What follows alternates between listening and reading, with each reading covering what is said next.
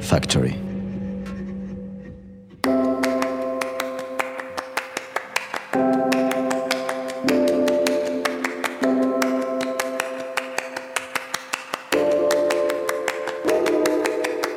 Bonjour à tous, je m'appelle Caroline Bindel, je suis journaliste basée à Marseille et je suis ravie de vous accueillir dans Cité Radieuse. Alors Cité Radieuse, c'est quoi? Une rencontre, une conversation avec des personnes venant d'horizons très divers, mais qui ont en commun de faire rayonner une ville, Marseille. Elles y vivent, y ont vécu, ou tout simplement l'aiment pour ce qu'elle a à offrir. Marseille est lumineuse, bouillonnante, arlequinée, agitée. On l'aime autant qu'on la déteste, parfois, parfois seulement. Tout comme le hashtag Nous sommes Marseille, dont vous avez sans doute entendu parler, Cité Radieuse a pour vocation de mettre en lumière la vitalité de Marseille, sa dynamique continue, son aptitude à toujours se renouveler et à voir plus loin.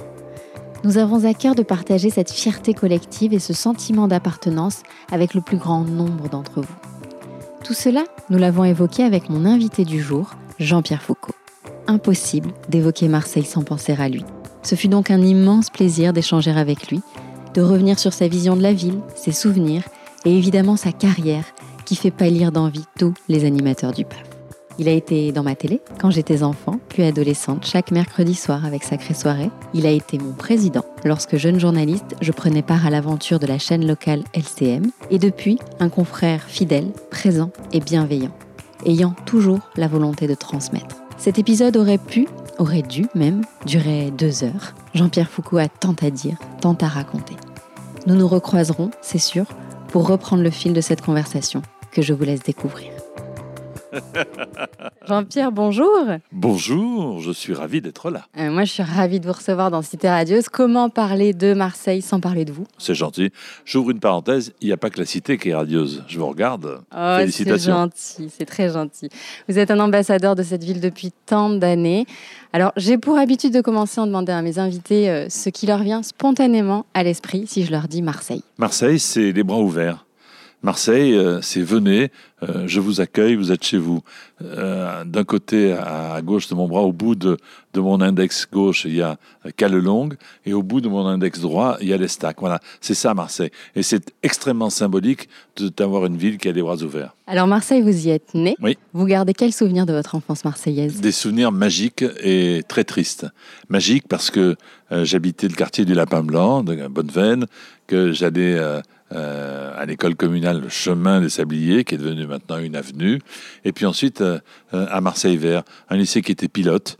Et là, c'était génial parce que la cour de récréation, c'était le massif de Marseille-Vert. On allait cueillir des mimosas ou croquer des arbouses.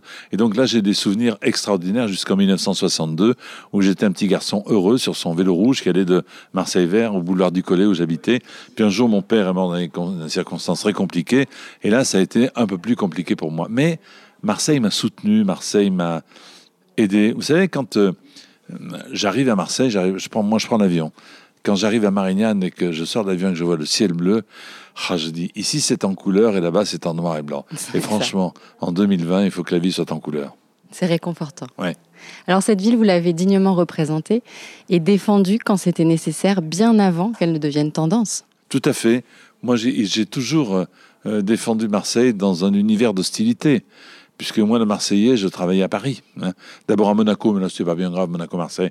On s'aimait, c'est un, cousinage euh, sympathique. Mais à Paris, on disait, oh, le Marseillais, etc. Et je leur prouvais que euh, Marseille était une ville absolument géniale. Mais pourquoi tu pars à Marseille tous les samedis, tous les dimanches? Parce que parce que je n'osais pas trop le dire de peur que nous soyons, nous, soyons envahis. Hein. Et là, maintenant que le train est à 3 heures de Marseille, maintenant que mes amis, je les invite à passer un week-end, ils me disent on comprend pourquoi tu venais. Euh, on a été idiot de penser que c'était simplement par fidélité absurde. Non, non. Marseille, c'est beau. Marseille, c'est bon. J'arrive chez moi, je respire, je sens la mer, même s'il y a du Mistral. Voilà, c'est, euh, c'est, euh, j'en ai besoin. C'est mon carburant, Marseille. Et comment expliquez-vous qu'aujourd'hui Marseille soit en vogue? Qu'est-ce qui s'est passé? Il y a plusieurs choses parce que il y a eu l'année de la culture, il y a eu euh, les films qui se tournent à Marseille. Je pense que ça, ça y est pour, pour beaucoup.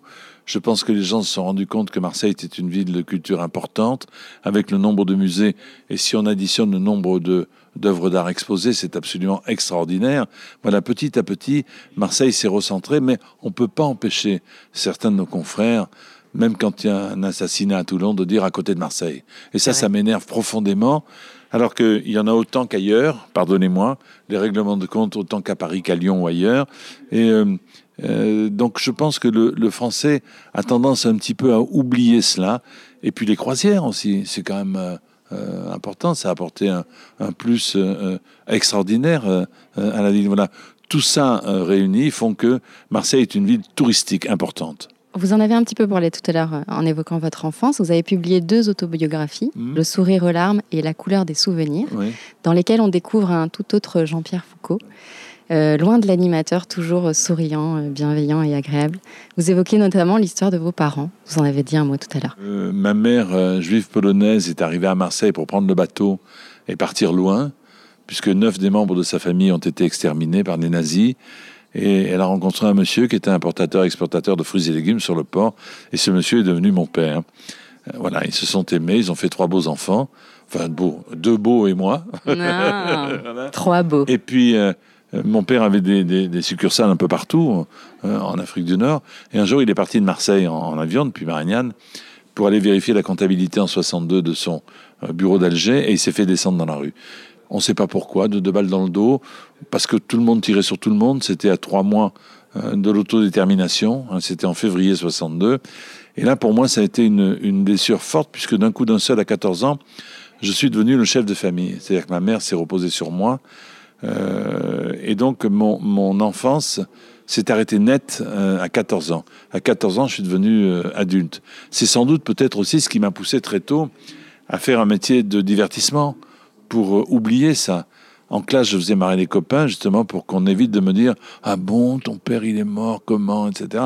Voilà ça a été pour moi un cruel passage dans ma vie, mais ça a été pour moi aussi un, un moment qui, qui, a été détenteur de, de mon avenir.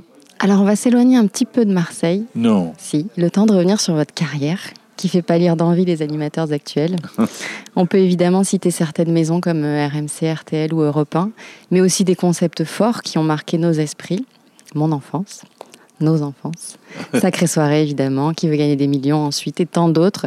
Vous avez conscience qu'aujourd'hui, une telle longévité dans le PAF n'est plus possible Je pense que ça serait très difficile. J'en parlais avec mon camarade Michel Drucker il n'y a pas très longtemps, cet été à la maison. Je pense que ce serait euh, euh, difficile. Je ne sais pas pourquoi, mais les temps ont changé. C'est vrai que moi j'ai commencé euh, en 1966. Vous aviez moins 54 ans. et, et je suis là encore aujourd'hui avec modération, certes, mais je suis là encore aujourd'hui. Donc maintenant, je ne sais pas pourquoi, parce que les choses vont trop vite. Le, le public euh, a envie de, changer, de zapper. voilà ce terme horrible. Hein. On zappe, on zappe les programmes, mais on zappe aussi les hommes. Donc c'est ce qui fait que peut-être aujourd'hui, quelqu'un qui démarre sa carrière, il aura du mal à tenir euh, au devant de la scène pendant un demi-siècle.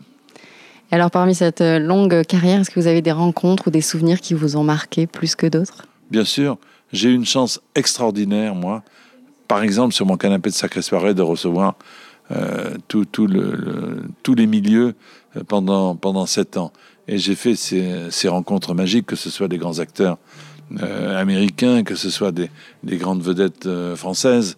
J'aurais du mal à en désigner un ou une, parce qu'ils m'ont tous marqué. La première émission, c'était le 2 septembre 1987. C'était Johnny, Alain Delon et Jeanne Moreau. Oh, le casting. J'étais allé voir Jeanne Moreau qui m'avait dit euh, Ah bon, oui. Et sa femme de chambre lui avait dit C'est le monsieur qui fait l'Académie des Neufs que je regarde à midi, c'est très bien. Elle m'a dit Bon, pour faire plaisir à je ne sais plus qui, euh, je vais venir. Et donc, euh, c'était absolument magique. Alain Delon, il était venu parce que pour son rôle dans Paris Brûle-t-il, il jouait le rôle de Chaban Delmas. Et j'ai fait venir Chaban Delmas en surprise. Donc, c'est pour moi, c'était la première, le pied à l'étrier, ça a été ça. Et Johnny Delon et Jeanne Moreau. Ça donnait le ton. Ça donnait le ton, oui.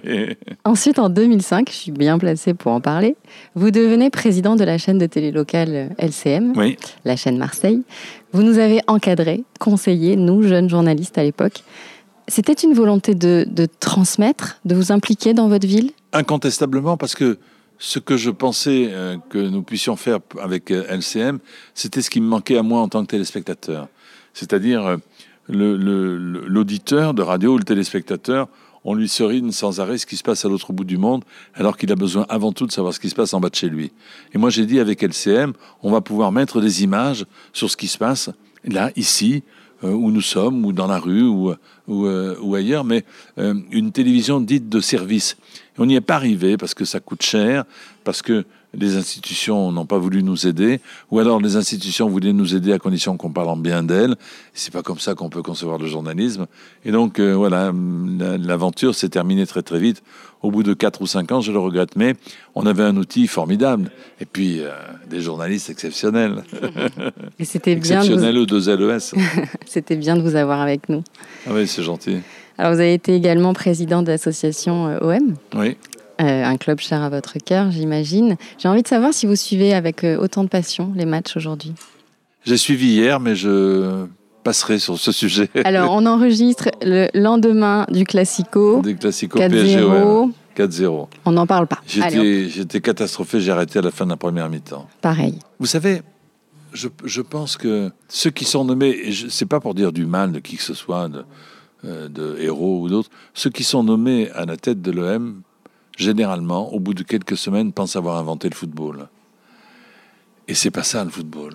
Ici, nous, je pense que on, perd pied, et j'espère franchement de tout cœur qu'au-delà des salaires euh, mirobolants et des candidatons euh, insensés, qu'on pourra à nouveau se recentrer et faire du vrai football et gagner. Je l'espère, franchement, parce que L'OM est un club euh, euh, cher à mon cœur. Quand je vais à Paris, là, je sais que je vais aller ce soir à Paris. Demain, je vais travailler à la Française des Jeux. Ils sont tous pour le PSG. Vous allez vous faire souffrir. brancher. Ah, je vais souffrir, mais bon, c'est pas grave. C'était quoi la belle époque de l'OM pour vous? La belle époque de l'OM, c'était. Mais il y a eu l'époque tapis, quoi qu'on en dise. Hein. J'allais vous en parler. Quoi qu'on en dise. Je l'ai eu il n'y a pas très longtemps au téléphone, Bernard Tapie, après ces, ces énormes tracas de santé. Quoi qu'on en dise, malgré ce qui s'est passé avec Valenciennes, c'était la belle époque. Mais il faut savoir que le, je crois que l'OM de Bernard Tapie, ça coûtait 70 millions par an. Aujourd'hui, avec ça, on n'achète pas un joueur.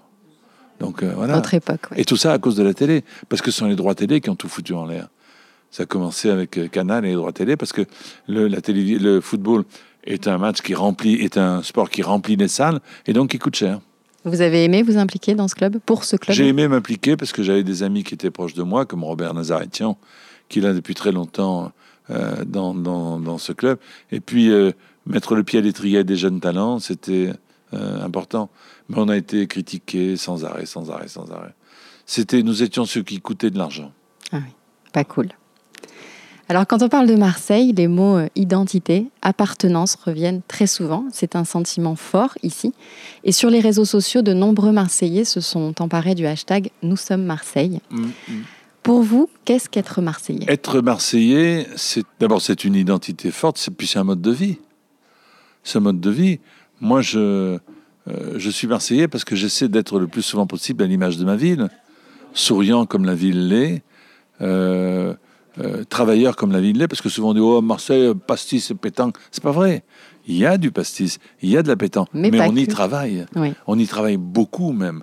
Euh, moi, je me souviens, je disais toujours, Emmanuel Vitriat, qui était euh, un opéré du cœur qui a, qui a eu une deuxième majorité avec 20 ans d'un nouveau cœur, c'était à Marseille, hein, avec Montiès. Tout, tout, le monde, tout le monde oublie. Il y a, a d'autres choses qui se passent. Alors, moi, je défends Marseille. Être Marseillais, c'est être fier de sa ville et la défendre au quotidien. Ce que je fais, moi, à Paris. C'est vrai. Quand vous êtes à Marseille, vous qui habitez euh, tout près, est-ce que vous avez des adresses fétiches, des endroits où vous aimez aller? Oh, je, vais, faire hurler les Marseillais euh, traditionnels. Moi, j'aimais bien parce que j'avais un ami d'enfance qui, au cours des Siendorf, qui s'appelait Paul Léonard, qui avait un restaurant qui s'appelait la Côte de Bœuf. Et là, s'il n'est plus là, euh, j'allais, j'adorais aller chez lui. Sinon, je vais chez Michel, comme tout, ou touriste bien informé, ou tout vrai Marseillais qui sait qu'un bon poisson ou une bonne bouillabaisse, il n'y a rien de meilleur. Mais sinon, je, viens beaucoup moins dans Marseille. Euh, intramuros, ma mère y habitait, elle est partie en 2008. Donc je viens beaucoup moins souvent. Mais bon, euh, de chez moi, quand je soulève, quand Nestor monte, je vois Marseille. Et ça, c'est magnifique. Donc pour moi, c'est le symbole d'une bonne journée. Quand il n'y a pas un, un, un- un paquebot qui passe devant, parce qu'ils il y en a de plus en plus. Il y en a de plus en plus et qui sont. Mais je les compte, moi, les paquebots qui, qui viennent, qui vont, qui viennent, et qui sont de véritables murailles qui m'obstruent Marseille. Mais bon, ils vont vite. Chez Michel, on précise que c'est au tout début de la corniche, pas loin du cercle des nageurs. Au Catalan. Voilà, au Catalan précisément. Alors évidemment, vous avez eu la sagesse de, de vous arrêter, vous l'avez dit tout à l'heure, à un moment donné où le concept de qui veut gagner des millions cartonnait. Mm. Vous avez choisi de passer la main. Mm. Euh, encore une fois, une histoire de transmission, comme on Oui, disait tout à l'heure? oui, parce que euh, on m'a transmis, moi. Euh, un monsieur à, la radio qui s'appelait Jean-Louis Sarr m'a transmis. Un monsieur comme Guy Lux à la télévision m'a choisi, m'a transmis. Il y a beaucoup de gens qui m'ont transmis. Jacques-Antoine, il m'a transmis euh, l'Académie des Neufs. Je me suis dit qu'il était temps, euh, j'espère qu'il c'est pas trop tard, à mon tour de transmettre. Et lorsqu'on m'a proposé, euh, c'était donc ici à Marseille aussi, de reprendre les millions, j'ai dit non parce que parce que je l'avais fait pendant 19 ans et que c'était pas bien de revenir. Et j'ai proposé le nom de Camille Combal. La chaîne a accepté, puis voilà, ça s'est passé comme ça. Mais je pense que la transmission, je pense qu'il faut rendre un peu la monnaie hein, de ce qu'on vous a donné. Ça vous a pas manqué? Non. Heureusement. Mais heureusement. Sinon, je souffrirais. Je dirais l'envie m'a quitté. Et ça, c'est génial parce que quand je regarde mes, mes camarades à la télé, j'ai pas envie d'être à leur place. Longtemps, j'ai eu envie de faire des émissions d'un tel ou d'un tel quand j'attendais mon tour. Mais là, j'ai plus envie. Et c'est bien.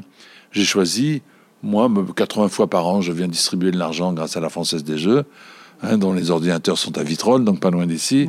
Et puis je garde les Miss France parce que c'est un cadeau, c'est un gros direct et que j'aime bien les directs. Et cette année, ça sera à Marseille. On va y venir évidemment. Pendant quelques années aussi, vous l'avez pris plus cool, entre guillemets, en étant chroniqueur simplement. C'était sympa aussi, ça oui, c'était de sympa. laisser quelqu'un Avec, avec incarner un Cyril. concept. Parce que Cyril, je lui ai mis le pied à l'étrier à la radio à RTN.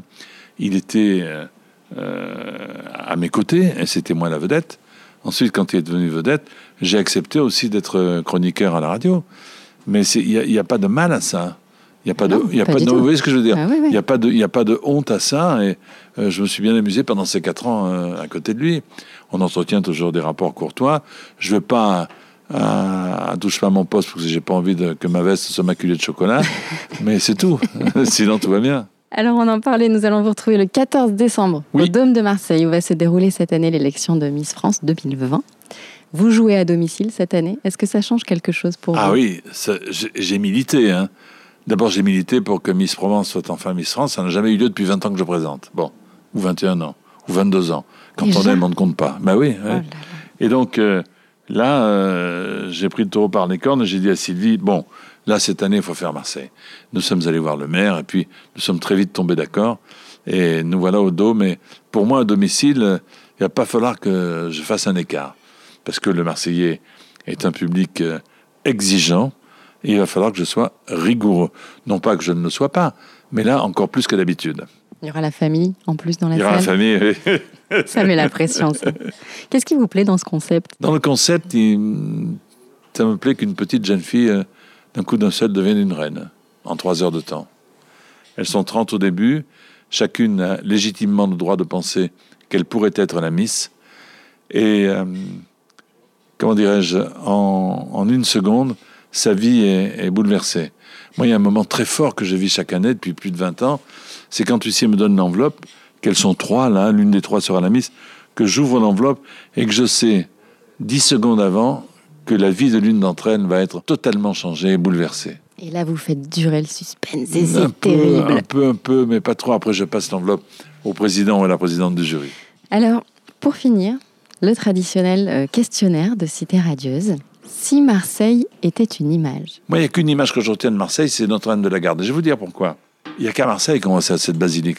Basilique construite par un protestant qui s'appelait Espérandieu. Non, mais vous y croyez, ça ou pas? c'est très marseillais comme histoire. Voilà, voilà. Alors, il n'y a qu'à Marseille qu'on peut demander à un protestant qui s'appelle Espérandieu de construire une basilique euh, catholique. Et ça, pour moi, dès que, dès que- où qu'on soit d'ailleurs, dès qu'on la voit, on dit qu'on est arrivé, qu'on ne s'est pas trompé. C'est ça. Si Marseille était une chanson, Je t'aime à la folie waouh, ou euh, Oh la belle vie, mais je t'aime à la folie, je crois que c'est bien, non? Ah ouais, ça lui va très bien. Si Marseille était un film, On en parlait tout à l'heure d'Alain Delon, Plein Soleil, avec Marie Laforêt. Plein Soleil, oui, Plein Soleil. Et votre expression marseillaise préférée? Coquine de sang. On traduit? Coquine de sang parce que, oh putain, coquine de sang. Ça me plaît parce que ça me rappelle euh, les, les anciens de mon de ma jeunesse et de mon adolescence qui de- disaient toujours cette expression qui est peut-être un peu passée de mode. Et qu'on pourrait traduire comment Coquin de sang, c'est oh, euh, Comment on pourrait Pas dire? de chance. Pas de chance. C'est. Jean-Pierre, je voulais vous dire aussi que Oui. lorsque je présente les, lorsque je prépare euh, ces podcasts, je demande un petit peu à ceux qui me suivent s'ils ont des questions à vous poser, etc. Ouais. Donc il y en a certaines que j'ai reprises parce que non, mais je vous les ai posées. C'était les souvenirs. Ouais. Beaucoup voulaient avoir des souvenirs. Beaucoup ont en tête Sacrée Soirée, évidemment, les années 90, euh, cette télé euh, dont euh, je suis très nostalgique et eux aussi sans doute un peu. Et euh, et il y en a beaucoup qui m'ont juste dit de, de vous dire, donc euh, je transmets que vous êtes au top Oh, c'est gentil. et ne changez pas. Et c'est vrai. Ça, c'est Voilà, gentil. Mais vous les ça. remerciez de ma part. Eh, mais Je les remercie sûr. en tout cas, Bah, puisqu'ils ils nous écoutent. écouteront. Ils nous Voilà. écoutent. Merci beaucoup. Donc Jean-Pierre, merci mille fois de m'avoir consacré un peu de votre temps. Merci à un vous. plaisir. On vous retrouve donc à Marseille euh, à l'occasion de l'élection de Miss France. 14 décembre. 14 décembre, sur notre poste, euh, enfin sur notre canapé, où on veut, ou là-bas. Mais je crois que ça y est, non, ça s'est vendu comme des petits Ah, pains. les- là. les places sont Ah ouais, parties en donc, 10 euh, sur le canapé. Et à vous qui nous écoutez, je rappelle qu'il est important de vous abonner pour ne rater aucun des prochains épisodes et de me laisser des commentaires et des avis 5 étoiles sur iTunes. Ça m'aide vraiment beaucoup. À la prochaine fois et d'ici là, portez-vous bien.